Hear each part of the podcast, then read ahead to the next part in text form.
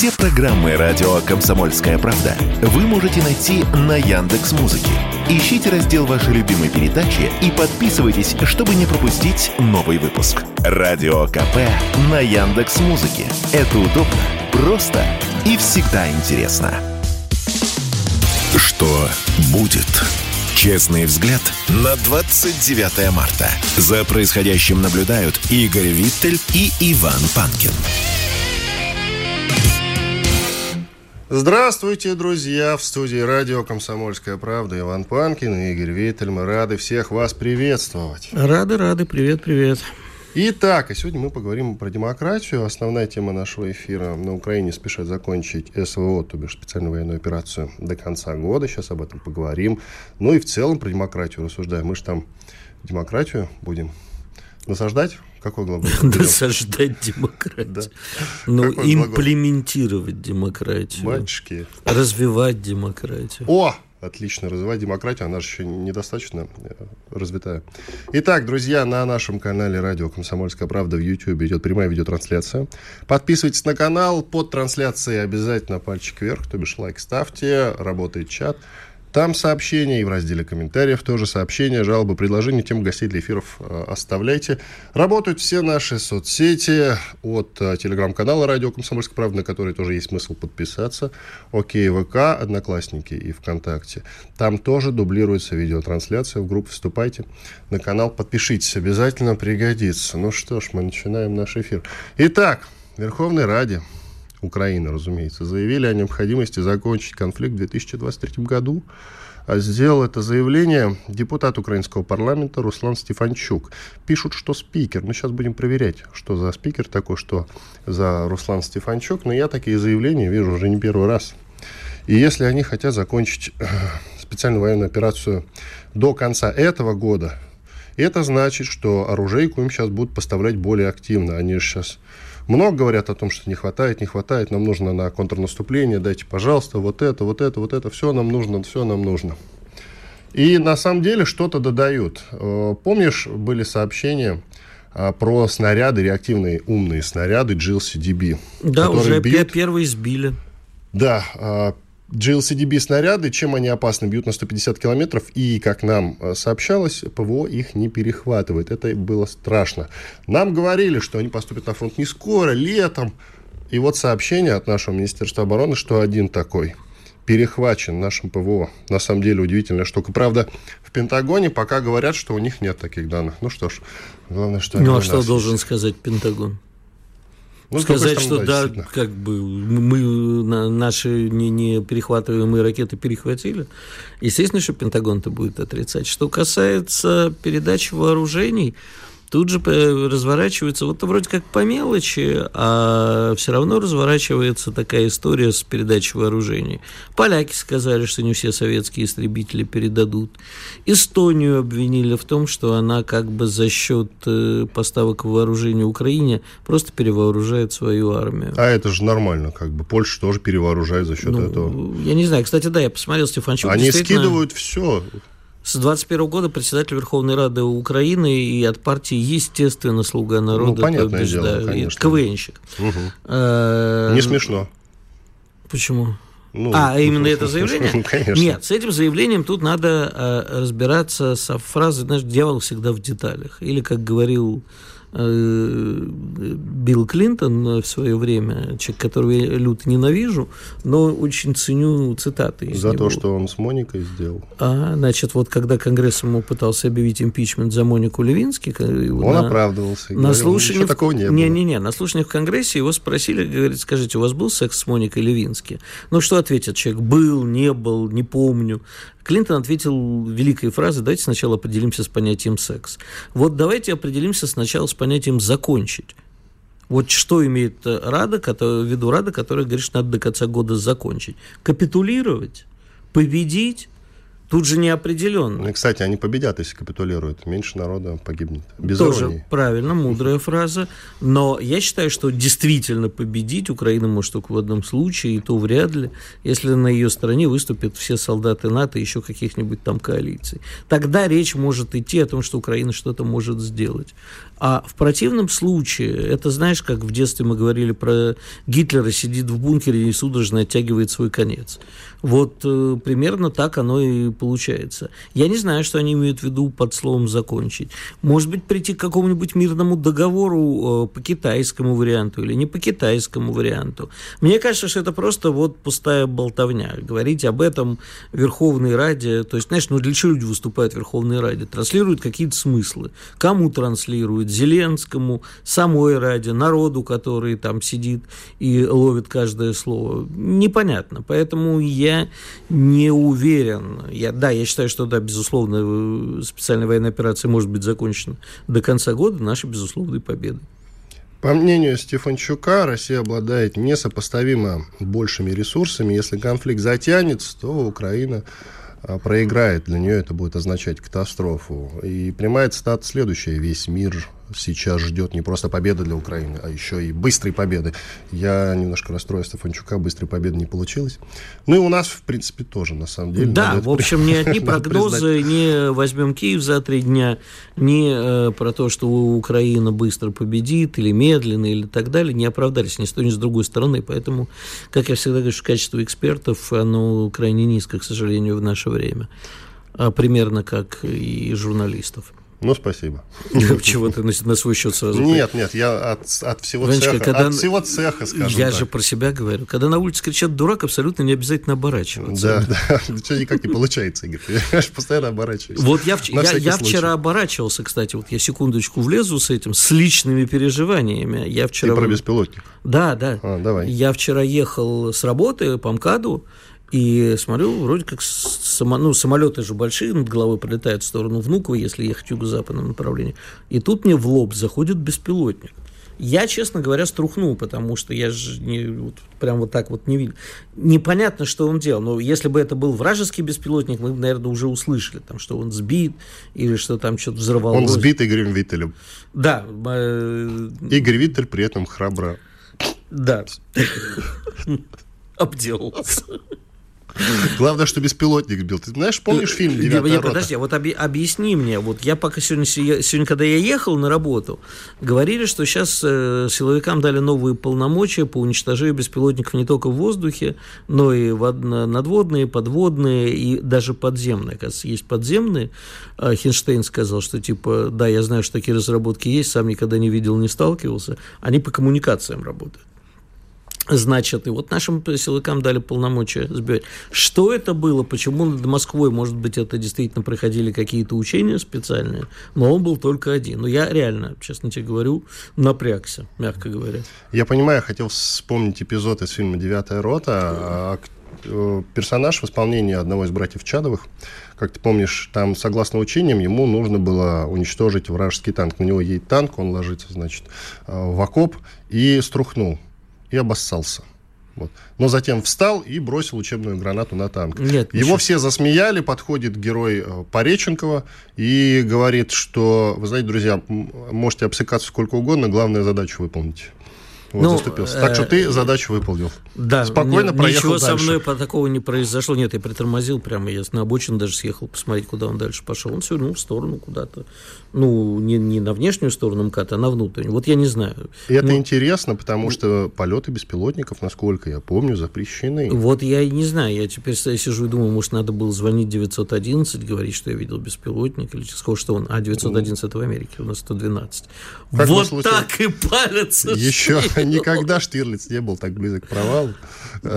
Про провал, кстати, напомню, в конце эфира поговорим, потому что вот мог там и Международный Олимпийский комитет сказал, что россияне не только там в форме нейтральной должны быть, но нельзя появляться на трибунах в кокошниках, в ушанках, в ватниках, балалайках. Это на самом деле возмутительно. Но мы, мы это обсудим в конце. Будем да. обсуждать, потому что, ну, я даже не знаю, какая кому разница, кто в чем где появляется. Если на нем есть одежда, это уже хорошо. Как бы вот если без одежды, это другой момент. Очень важная тема, которую давай с тобой коротко обсудим. Хинштейн, депутат тот Единой России, Александр Хинштейн, ну, вы все его прекрасно знаете, заявил, что в Росгвардии вскрыта схема поставок неисправного вооружения на 400 мультов. Долларов. И э, нет, рублей, рублей, почти 400 миллионов рублей. Если бы долларов, э, я бы не говорил спокойно, я бы орал, честное слово. Потому что, ну, я даже не знаю, что с такими людьми делать. В такие моменты волей-неволей вспоминаешь Сталина, хорошим словом или плохим, но тем не менее э, уже терпения не хватает. Я же говорю, не надо переименовывать Сталинград, надо оживлять Иосифа Виссарионовича. Я думаю, скоро появятся технологии там, по ДНК, по генетической информации. Давай как-нибудь в эфире спиритический сеанс замутим, поговорим со Сталином, что он думает вообще. А у меня есть одни знакомые муфлоны, которые ездят по всему миру и беседуют с якобы ожившим Лениным. Они там голограмму делают. Прикольно. Тут э, сообщается, что главным подозреваемым ныне задержанный является некий Сергей Волков. Э, ну вот, э, как ты думаешь, какое наказание ему? Подойдет сейчас. Ну, давай только без расстрелов, ладно? Ну, пожизненное тогда. Чё? Прям пожизненно. Ну, я думаю, что... Я... Слушай, я не могу огульно обвинять человека, не видеть документов. Но если это все правда, то, безусловно, пожизненно. Ну, с учетом военного в, времени. Да, ну вот нет у нас... Хотя у нас полувоенное У нас, время. да, как бы военное, у нас нет официально военного времени. Но, да, когда страна находится в такой ситуации, барыжить неисправным оружием, это как-то за гранью. Да, когда приходят неисправные броники на фронт, это, конечно, отвратительно. Я еще коротко скажу, мне вчера порадовала новость, э, сообщили о том, что мы создали, разработали в одном из конструкторских бюро наземный дрон, который называется «Ежик», наземный дрон. Там в, в этом конструкторском бюро, не помню, как он называется, проанализировали западные аналоги и сделали ставку на максимально дешевую конструкцию. Правда, пока не сообщается, когда вот эта самая конструкция поступит на фронт, но будем надеяться, что скоро. Она, значит, предназначена для того, чтобы заезжать в окопы, взрывать, соответственно, врага, ну или э, вражескую бронетехнику. Спорткп.ру О спорте, как о жизни. Что будет? Честный взгляд на 29 марта. За происходящим наблюдают Игорь Виттель и Иван Панкин. Иван Панкин и Игорь Виттель, мы продолжаем. К нам присоединяется, к нам присоединяется Надан Фридрихсон, военный корреспондент и ведущая радио «Комсомольская правда». Наданочка. Надан Санна, вы с нами? К нам приехал, к нам приехал Надан Александрович дорогой. Да, здравствуйте, Надан. Да-да-да. Вы, привет, привет. Вы, насколько мы знаем, побывали в аду. Впрочем, что считать адом? Вы, Дружба вы... с нами это тоже, знаете ли, не рай на самом деле. То есть Наталья Александровна да, побывала в привычной для себя обстановке. В привычной для себя обстановке. Это город Бахмут, он же Артемовск. Она только что вернулась из коротенькой командировочки. Я ее туда провожал, да. я ее оттуда встречал. Наталья Александровна, скажите, пожалуйста, расскажите, пожалуйста, вот мы все гадаем, что там с Бахмутом. С одной стороны, возмущаемся, что до сих пор Бахмут не можем взять, и что же там дальше будет. С другой стороны, задаемся естественным вопросом, сколько еще мы будем брать это, на самом деле, небольшой населенный пункт. У вас, может быть, есть какие-то прогнозики? И У тут, нас она, есть, и тут она замерла. Же. И тут она замерла. Все, Я просто обдумывала. У нас есть не то чтобы прогнозики, но, скажем так, ряд наблюдений и мыслей. Прогнозы вообще давать в зоне конфликта, на мой взгляд, дело не очень правильное и неблагодарное. Говорила и повторю. За каждый метр земли все-таки ведется бой, потому что украинская сторона в Бахмуте сейчас все еще огрызается. За каждый метр земли люди получают ранения, кто-то даже, возможно, умирает. Поэтому обесценивать пройденный метр я бы лично не стала. Но я понимаю, что там в больших городах все видится на расстоянии и хочется чего-то другого. Что касается темпов по а, взятию Бахмута, Бахмута по освобождению Бахмута, смотрите, так получилось исторически, что я наблюдаю за этим с августа месяца. Я помню, как взламывали Кодому, она же Кадема, которая на пути. Я работала в Зайцево, который не в Горловке, а который под Бахмутом. Это была уже осень. В начале февраля я была в Опытном и зашла в Бахмут, э, вот в его чертоги первые. И вот середина марта, получается, я была уже практически в центре Бахмута. Если мерить началом февраля и вот моей нынешней командировкой, которая прошла, мне кажется, за полтора месяца был пройден большой путь. И, на мой личный взгляд, учитывая, какие там обстоятельства, какие там сложности, это очень динамичная история. Смотрите, штурмовые группы, которые там сейчас работают, они используют новую тактику. Во-первых, в опытном, например, я уже рассказывала, повторю, в Бахмуте это, эта история воспроизводится. Не все дома берутся при, при помощи артиллерии, потому что мы знаем, сначала отрабатывает артиллерия, потом двигаются штурмовые группы и зачищают здания. Некоторые здания по-прежнему зачищаются без поддержки артиллерии, чтобы украинская сторона не получила сигнал, ага, сейчас по нам будут работать. Во-вторых, штурмовые группы берут не а, локальными такими зонами, а большими квадратами. Это вынуждает задействовать большое количество людей, задействовано большое количество техники, снарядов, и вот такое продвижение, оно ведется. С украинской стороны сейчас, на данный момент в Бахмуте, остается и артиллерия, там у них снаряды еще есть, и снайперы. Ну и, в общем, их, скажем так, наземная сила вгрызается, не готова отступать, дает бой, но в итоге, в силу того, что им навязывают темпы боя, либо отступают, либо кто-то по-прежнему сдается в плен. С нашей стороны сейчас снайперы не так активны. Я до конца не поняла, почему. Опять же, человек не военный. Тут я просто воспроизвожу то, что мне сказали люди, которые там работают. Снайперы на данном этапе не особо активны. Активны РПГ, активна также артиллерия и штурмовые группы. И вот эти бои, они продолжаются. Уж не знаю, ад не ад, но канонада там, должна сказать, очень и очень громкая. Украинская страна, что бы там кто ни говорил, как бы шапками не закидывался, в принципе, довольно точны в своих расчетах в плане артиллерии. Танки украинская страна, например, уже оттуда а, отогнала, потому что в начале февраля у меня даже в репортаже было, украинский танк отрабатывал как раз по зданию, где я находилась вместе с э, штурмовыми группами. Они тогда же мне объясняли по поводу авиации, почему не так часто в Бахмуте она используется. Опять же, дом не сложит, а у украинской стороны есть орудие, чтобы ее подбить. Поэтому авиацию задействовали тогда только в точечные моменты. Сейчас авиацию я вообще не наблюдала с нашей стороны, только вот такие наземные истории.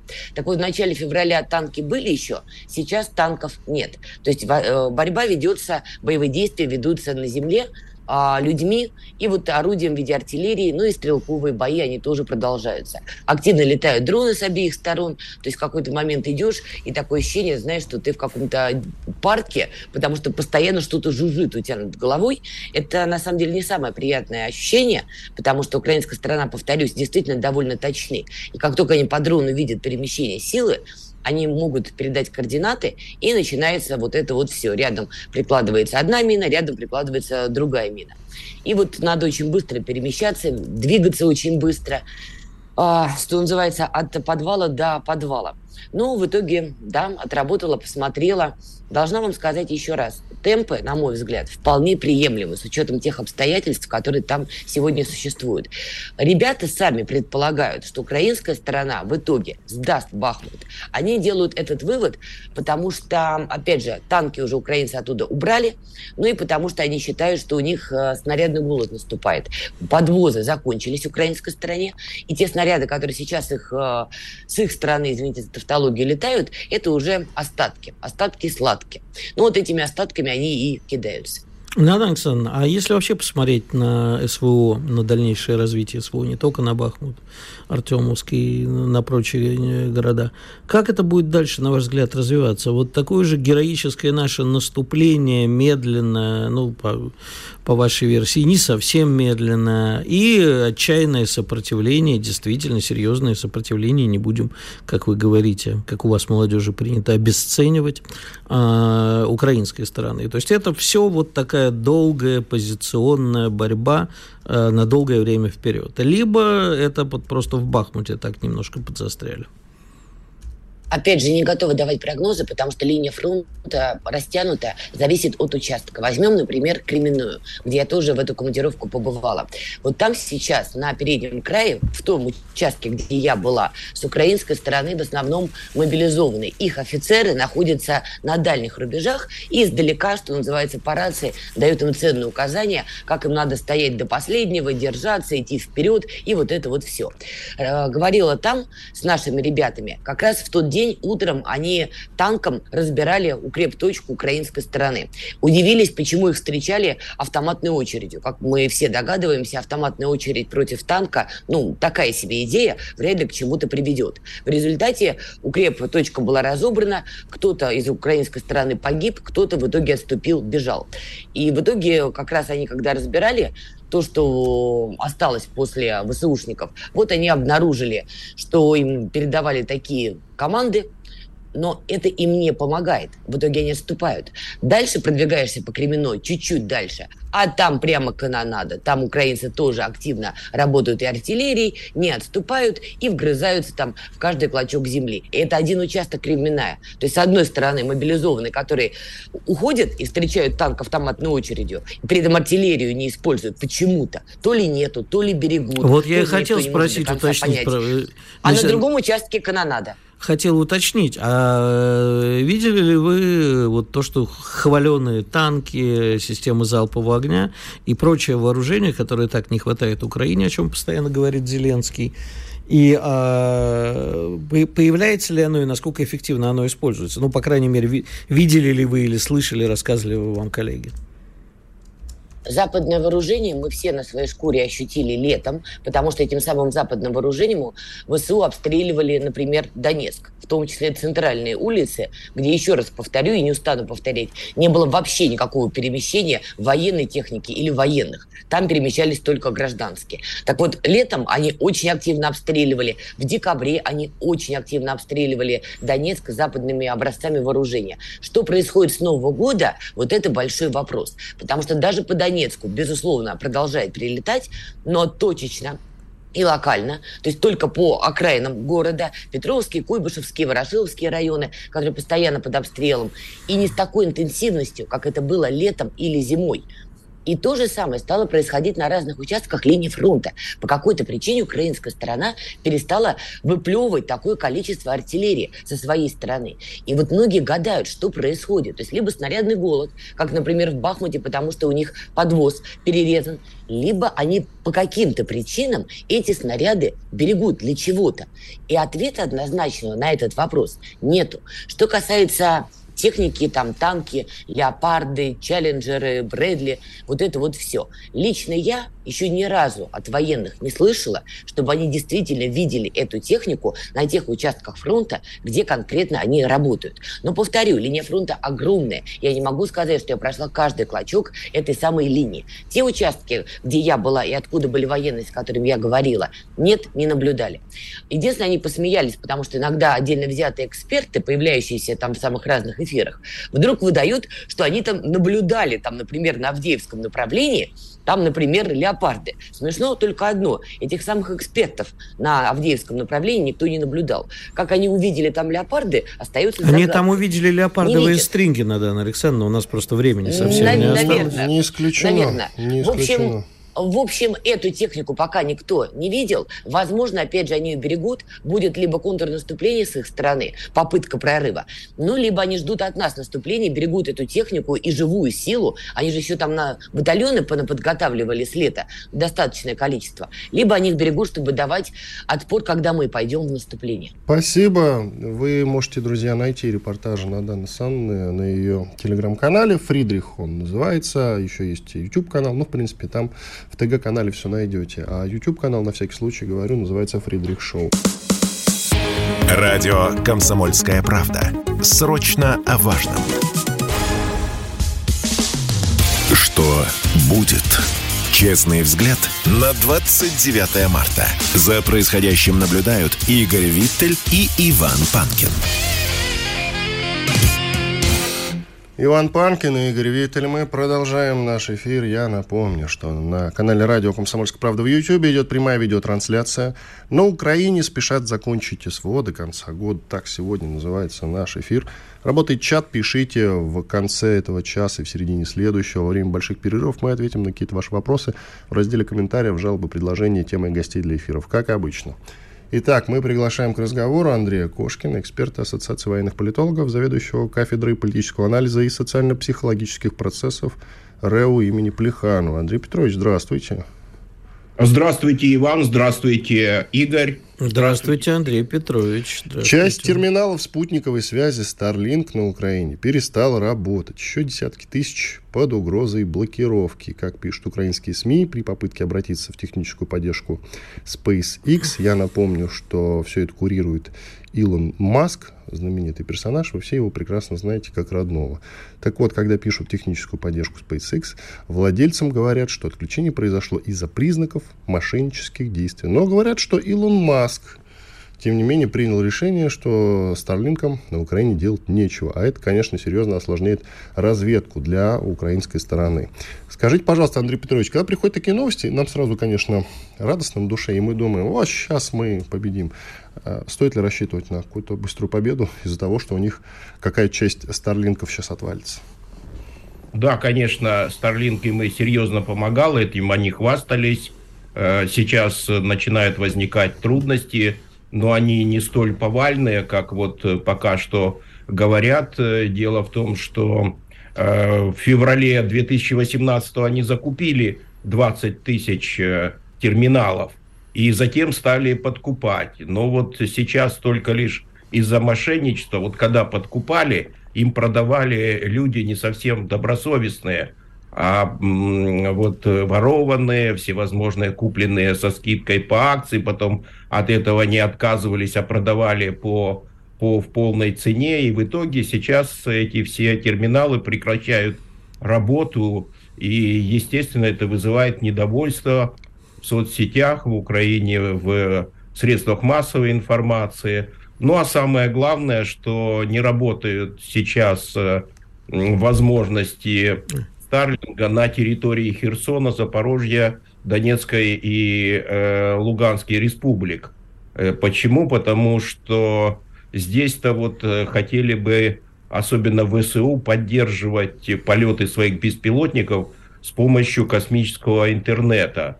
Сейчас это они э, сделать не могут, а тем более на территории России им приходится пользоваться более дорогими и сложными системами космического управления. Но вот это все в целом э, вызывает, конечно, недовольство, ну и перебрасывает на внутриполитическую борьбу в Соединенных Штатах.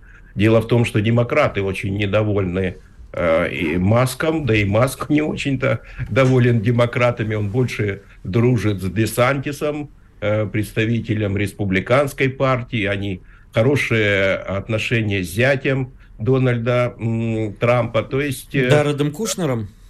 Да, он э, все-таки, да, и со спикером Нижней Палаты представителей. То есть э, Илон Маск ждет победы республиканцев для того, чтобы как-то воспрянуть. Все-таки он пытался заходить в политику, тем более по украинскому кризису, но пришлось потом извиняться, хотя предложил свой план урегулирования так что очень колоритная фигура, и сейчас Старлинги связывают э, с Маском и его э, карьерой не только в, в Украине, но и э, в Соединенных Штатах Америки. Андрей Петрович, э, ну, про Маска это, конечно, хорошо, и про Старлинг.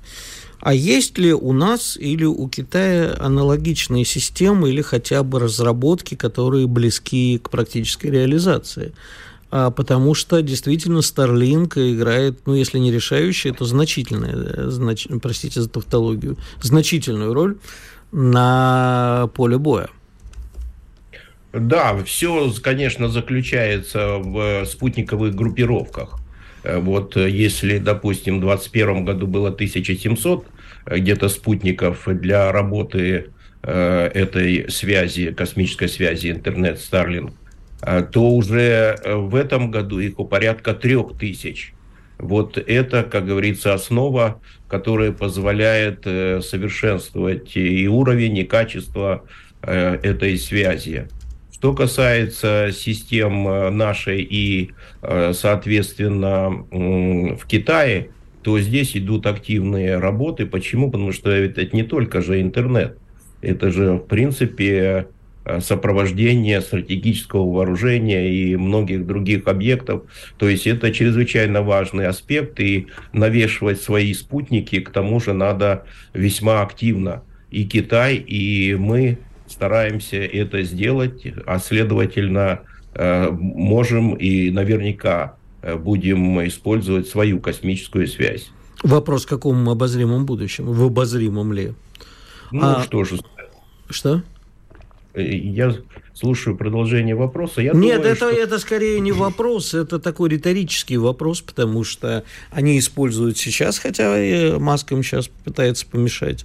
А мы, судя по всему, активно не используем, ибо нечего. Соответственно, силы в данном случае не равны. Да, не равны, но мы э, сильнее в другом. Так что здесь, конечно же, везде сильным быть нельзя. Это, в общем-то, поговорка древних полководцев. Надо выбирать и сосредотачивать усилия там, где ты сможешь добиться успеха. Так что здесь, да, э, украинцы им помогли, вот в частности, Илон Маск. Это прорыв, ну, в принципе, это фигура мирового масштаба, которого ценят и знают во всем мире. Андрей Петрович, мы очень много говорим в последнее время о качестве экспертизы. Ни в коем случае не примите это на свой счет, но в общем, в общем экспертиза, в том числе и военные.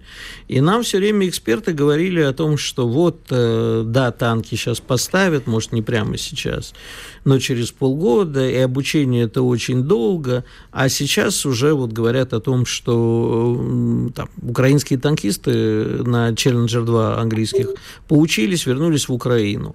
А, да и танки уже тоже некоторые появляются. Это ошибка в прогнозах, либо их просто по какой-то ускоренной халтурной программе учат, и танки поставляют вовсе не те, что обещали. Ну, давайте со второй части вашего вопроса. Да, на самом деле Guardian провела расследование, такое журналистское, а как же готовили специалистов на Challenger 2. Туда прибыли офицеры и контрактники, которые даже и имели боевой опыт, то есть э, считалось, что высоко замотивированные люди, но, э, к великому сожалению, учиться они не хотели, и квалификационные экзамены сдали только 20%. Остальные высказывали возможность остаться в Англии, и один там или два, две попытки были дезертирства, что привело к усилению охраны Э, этого центра подготовки. То есть э, вот э, в таких условиях готовили специалистов. Хотя Бен Уоллис радостно доложил, что они прошли полностью программу и готовы для использования Challenger 2 в полном объеме.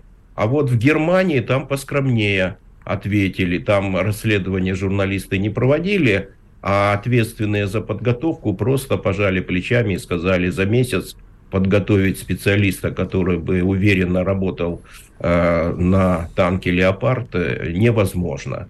Так что здесь вот, наверное, э, все-таки подготовить э, и быстро бросить. Там поставлена задача, чтобы с танками прибыли экипажи для э, наступления, которые они, ну, по-разному говорят, что через несколько недель должно состояться. Значит, все выпускники должны быть на своих боевых машинах. Я еще расширю вот вопрос Игоря по поводу уровня экспертизы, чуть-чуть добавлю. Нам также говорили, что те же самые снаряды GLCDB, маленькие реактивные, которые бьют на 150 км, и считалось, что это очень опасная штуковина, ПВО их не перехватывает. И вот нас уверяли, что они поступят на фронт очень-очень-очень не скоро. Однако уже есть сообщение о том, что российское ПВО один такой снаряд э, перехватило. Это заявление Министерства обороны России. С одной стороны радостно, с другой стороны грустно, ведь говорили же, что не скоро поступит. Ну а вопрос, Андрей Петрович, в следующем. Э, наше российское ПВО способно перехватывать в больших количествах такие снаряды, как GLCDB?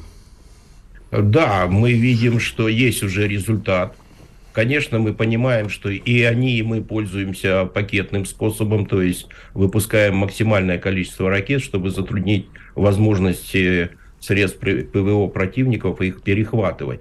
Так что уловки, и, ну какие уловки? Это и есть э, боевые условия, в которых применяются современные системы вооружений. И естественно, что Э, наши средства ПВО будут работать, у нас есть возможности, мы как бы довольно подробно э, анализировали возможности GLZB, э, насколько они эффективны.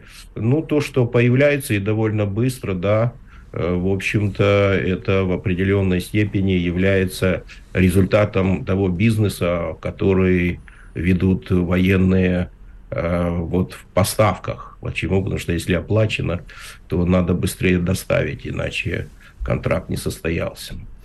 Андрей Петрович, оставайтесь, пожалуйста, с нами. Через две минуты еще хотим с вами немножко поговорить, продолжить разговор. Андрей Кошкин, эксперт Ассоциации военных политологов, заведующий кафедрой политического анализа и социально-психологических процессов РЭУ имени Плеханова.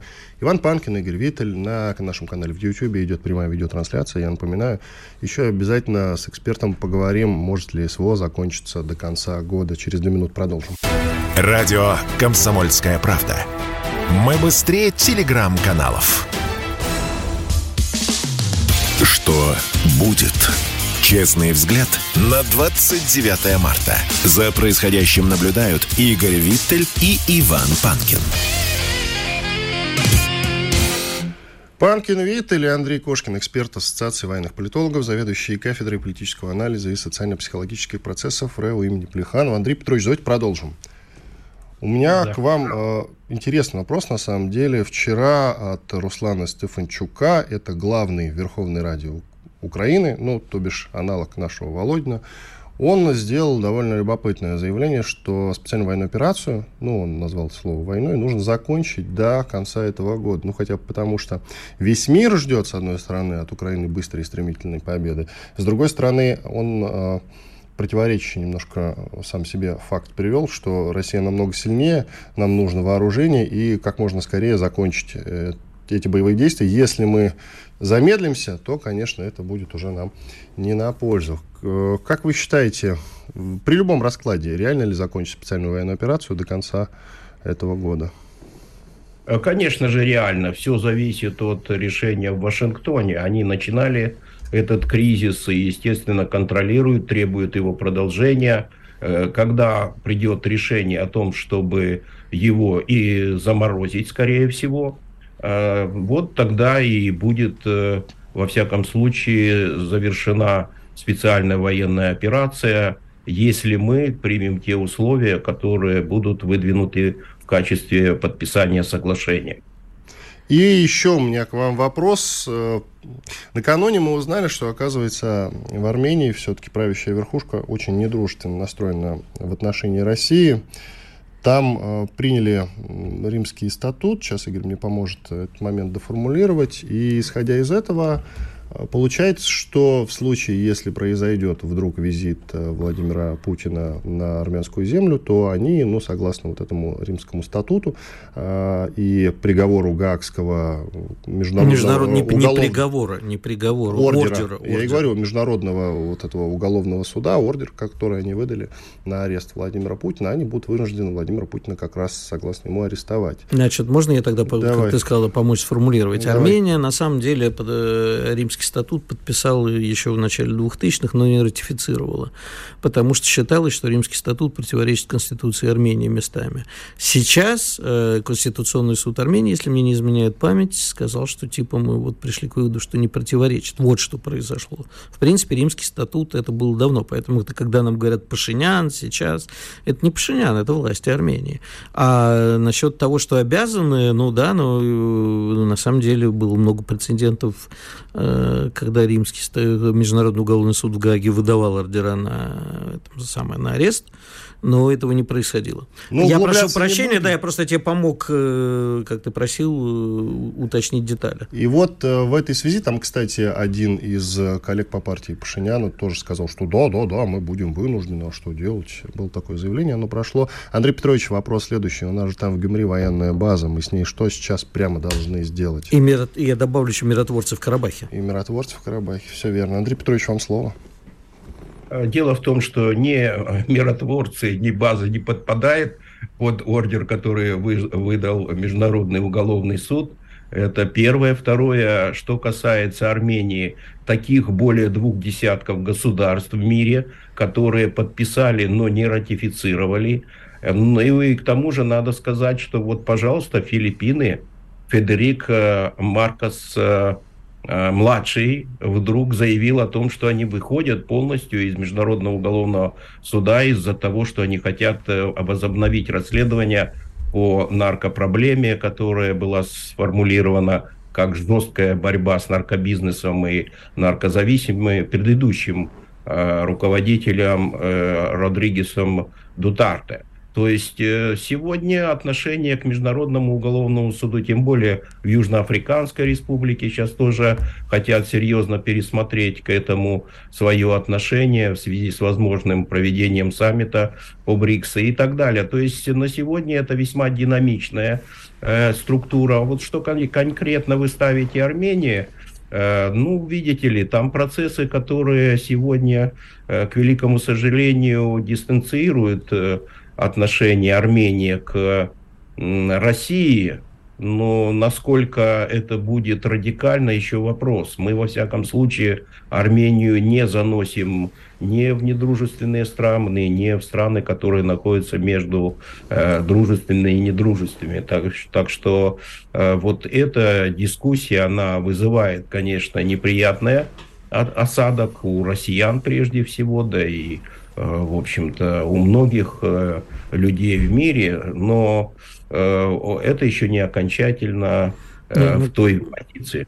Подождите, Андрей Петрович, я, я все-таки уточню, наверное, вопрос Ивана, потому что это продолжение нашей вчерашней дискуссии, где я сказал, что если Армения так себя ведет, то либо мы должны им поменять, помочь поменять власть, а, либо мы должны убрать и миротворцев, и базу из Гюмри, и, э, в общем, произвести все недружественные шаги первыми. Не как, э, не следуя в фарватере Армении ни в коем случае, а просто сами упреждающие сказать, ребят, ну вы себя так ведете, значит, посмотрим, кто кому нужнее. Вот к этому я призывал, и Иван, видимо, хотел, э, как я понял, уточнить ваше мнение. А что будет, если мы уберем базу, и вообще кто кому ну, более нужен? Тем более, что наши власти сказали, если вы это сделаете, последствия будут более чем серьезные. Я бы не хотел, чтобы это было очередной вербальной интервенцией, 156-м китайским предупреждением, 567-й красной линией. Я бы вот хотел, чтобы это было решительно и больно.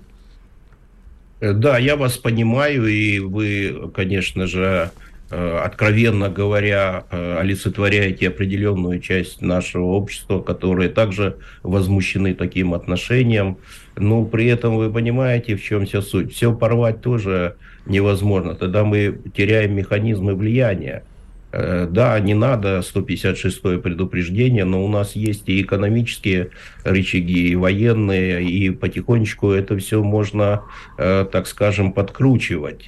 И я э, как бы тоже сторонник принятия мер, которые бы позволили нынешнему руководству осознать свою позицию в межгосударственных отношениях тем более конкретно с э, Россией в этом регионе. То есть здесь, э, мне кажется, вот э, нужны меры, но не столь радикальные, как в свое время Саакашвили разорвал связь с Россией. И вот что мучается сегодня и Грузия. И, в принципе, Россия могла бы больше сделать, если бы э, нынешнее руководство Грузии имело возможность напрямую общаться, а не через страны-посредники. Вот, наверное, где-то я пытался ответить на этот вопрос непростой, который вы сформулировали. Спасибо. Андрей Кошкин, эксперт Ассоциации военных политологов, заведующий кафедрой политического анализа и социально-психологических процессов РЭУ имени Плеханова был с нами на связи. Спасибо ему большое. Отличные, а кстати, мы... аналогии. Ждем э, этого самого Пашиняна в тюрьме, как Саакашвили. Ты знаешь, что мне это напоминает?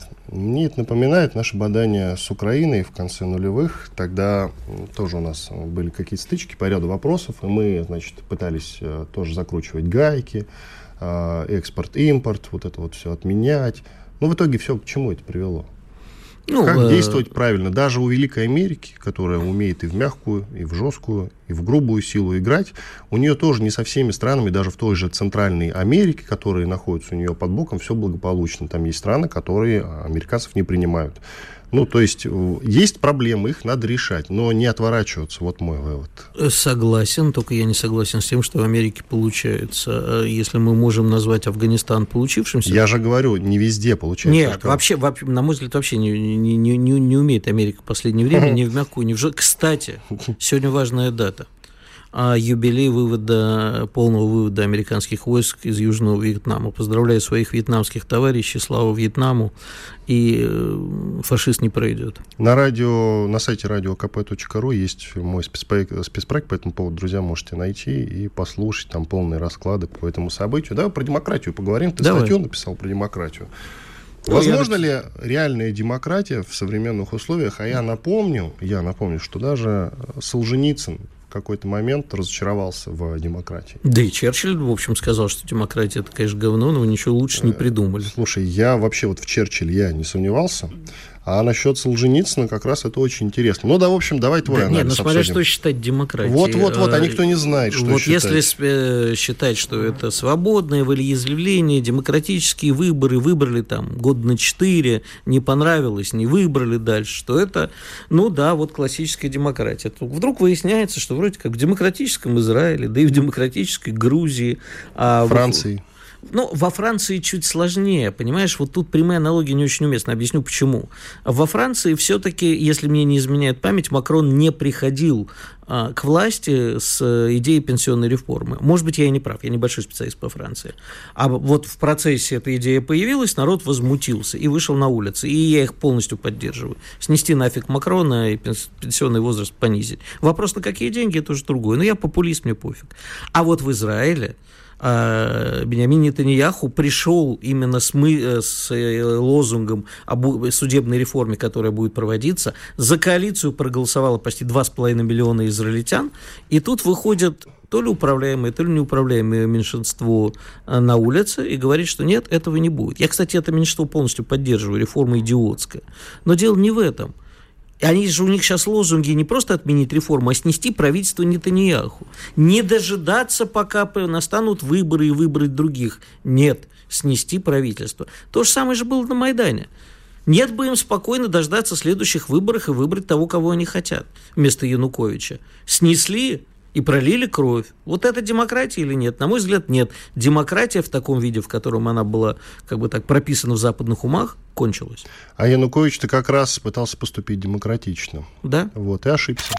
Чтобы получать еще больше информации и эксклюзивных материалов, присоединяйтесь к радио «Комсомольская правда» в соцсетях – в отечественных социальных сетях. Смотрите новые выпуски на Рутьюбе, читайте телеграм-канал, добавляйтесь в друзья ВКонтакте, подписывайтесь, смотрите и слушайте.